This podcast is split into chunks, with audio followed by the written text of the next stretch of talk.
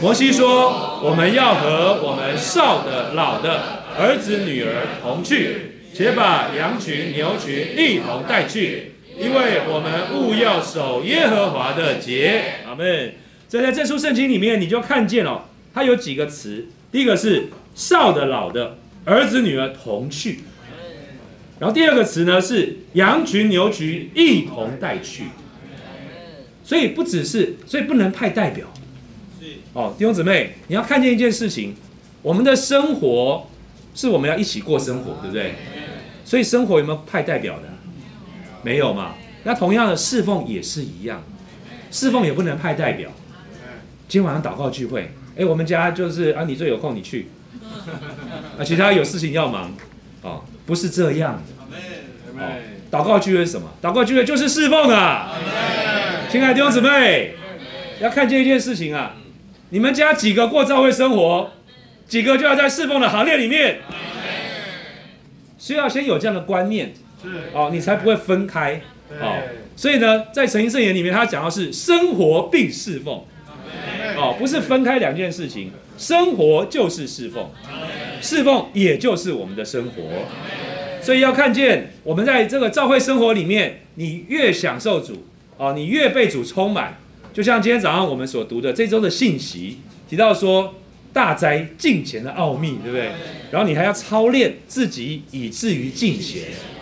那敬虔在诚心圣言里面，他怎么说呢？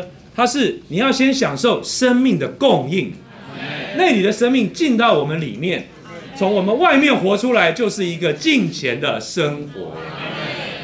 所以你看见吗？所以我们要侍奉神的人。我们要过教会生活的人，你必须要好好的享受基督，被基督充满。所以呢，祭司啊，我们一般人想到祭司，都会想到说，哎呀，侍奉神的人。那我们一般被这侍奉这两个字啊，可能会有一个误解。一想到侍奉，觉得说，好像我要为主做什么，做些什么事情。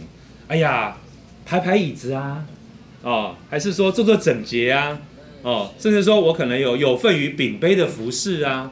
哦，可能我们都想要是事情，好，但这边呢，弟兄们却鼓励我们呐。祭司是什么呢？祭司是先一般被神充满的人。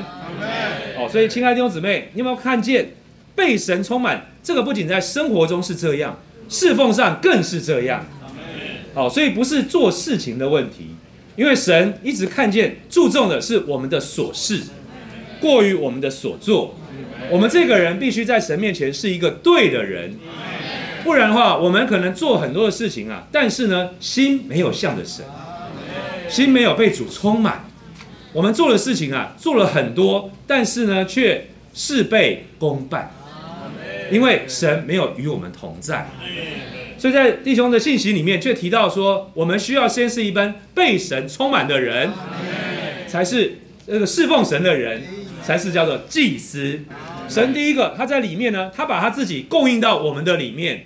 我们享受神，我们也经历神，所以在座许多弟兄姊妹，刚才的弟兄姊妹的分享都提到说，我将家打开，我可能跟家人还没有得救的家人，或是跟福音朋友，或是跟弟兄姊妹相调在一起的时候，感谢主，基督加添。啊，我们在这边传福音，我们就不知不觉好像在过生活，其实我们也在侍奉神。为什么呢？我们是按着神的目的。神的目的包括他的身体繁殖扩增，所以呢，我们在这边配合神的心意，在这边过教会生活，也把这样的侍奉给活出来。哦，所以侍奉不是做出来的，侍奉是活出来的。因为我们弟兄姊妹们，我们大家都有这个正确的观念，哦，叫我们看见侍奉不是一件苦差事，侍奉不是轮流的。侍奉是我们人人都要去实行的，它就是我们生活的一部分。